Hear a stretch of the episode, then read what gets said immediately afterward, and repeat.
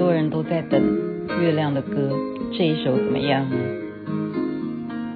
遥遥的夜空，有一个弯弯的月亮，弯弯的月亮下面是那弯弯的小桥。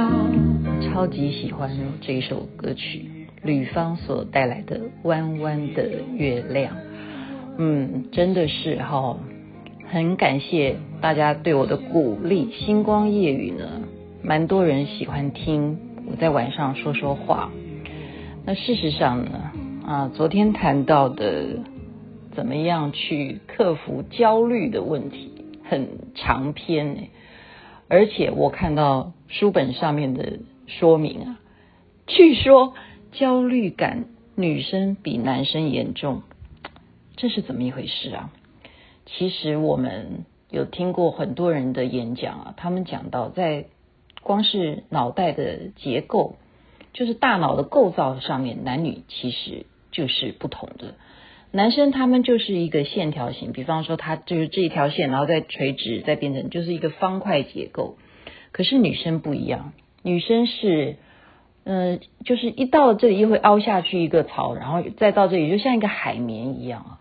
因此，女生的思维总是很细密的，她会走到这里忽然下去一个凹槽，走到那里又起来，就是她的幅度变化，她的整个的大脑结构就是跟男生不一样啊，左脑右脑全部都不一样，而且比重都不一样。我那天听这个佩珍安排的医师的演讲啊，他谈到哎，所以因为脑袋的不一样啊，所以男生的话，因为他脑袋就是刚刚讲的嘛，他的结构就是这样子，然后像方块一样的，所以他一天能够讲的话，你猜是多少？就是七千个字。可是女生一天可以讲多少个字？女生可以讲两万个字。妈呀女生为什么会被人家嫌你很唠叨，你很啰嗦？你不能怪女生，因为她一天必须要讲两万个字。那女生也不能怪男生，说你为什么回家都不理我，你不跟我讲话？因为他那七千个该讲的字，他已经在工作上面已经把它用完了。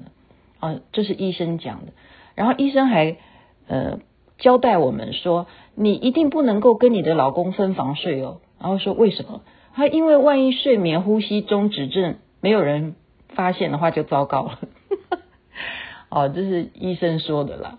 事实上啊，就是男女的不相同的地方啊。那我们刚刚听到这个弯弯的月亮，对不对？你说女生就像月亮一样，男生就像太阳一样。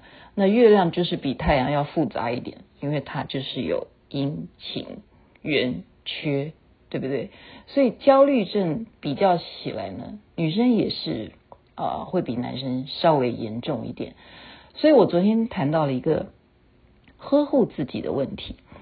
好，其实我没有太多的琢磨，我现在再把它细细的来讲出来，看看大家觉得你有没有呵护你自己？因为我们常常焦虑的原因，我们恐慌的原因，紧张的原因，是因为我们。忘记好好的爱自己，好，其实他会建议，就是说你要从，比方说一个礼拜啊，你要休息一天，或者是啊三四个月呢，你可能就要请个长假出去玩，就是让自己的工作一定要获得休息，这就是呵护自己非常重要的事情。然后呢，你可以选择发呆，啊。其实心理学家他们鼓励我们发呆，他不是叫你说，呃，进入什么禅定啊，去那种的放空，他不是的，他是真正叫你什么都不要想，啊，你就是看着什么东西发呆都可以。那你也可以选择，比方有些人喜欢种东西呀、啊，浇花，就是当你休息的时候，你尽量去选择一些让自己不会啊很焦虑的事情。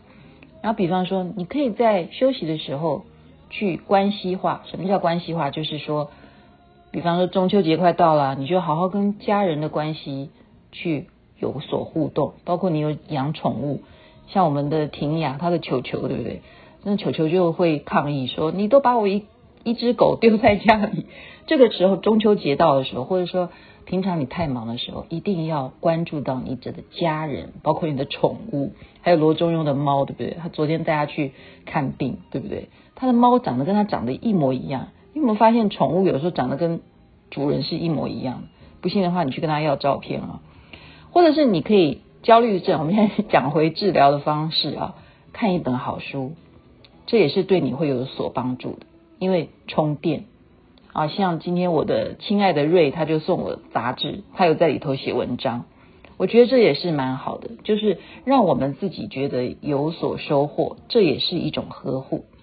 在感官的部分上面呢，你要做些什么呢？我有朋友他就建议我说，你每天去泡热水澡，就是这样来来回回，让自己身体流汗。其实泡澡真的是蛮好的啊。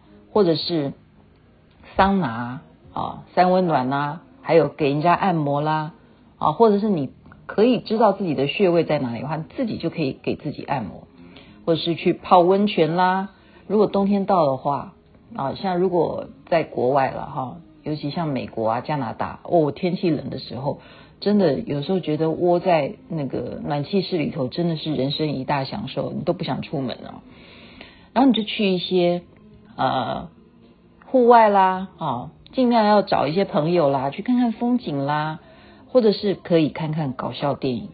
还有一个是作者的建议，你为什么要对自己很小气呢？有时候你可以买一个礼物送给你自己呀，就是慰劳你自己呀。啊，因此这个焦虑呢，它是要重视到好好的呵护自己，爱自己。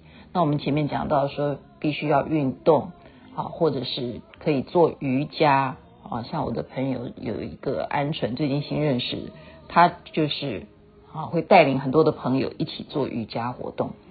那有些人呢，就是尽量呃，怎么说啊，不要把自己所现在面临的困境啊，想成说是呃，我必须，我赶快纠正，我应该。要付出一切，我一定要达成目标，这些都是给自己太沉重的压力。因为人生其实真的想想没什么过不去的啊，并且释迦牟尼佛为什么当年要去啊禅定，他要坐在菩提树下，因为生老病死那东西南北的门，他去看了以后，他知道没有一个人能够避免，只是每一个人的剧本不同。那他就要想出怎么样能够解脱这样的方法啊，所以创立了这个佛教的思想。但是我们当然有些人的宗教信仰不同，我们遇到人生的一些问题，其实大家都是会相同的，那就是无常。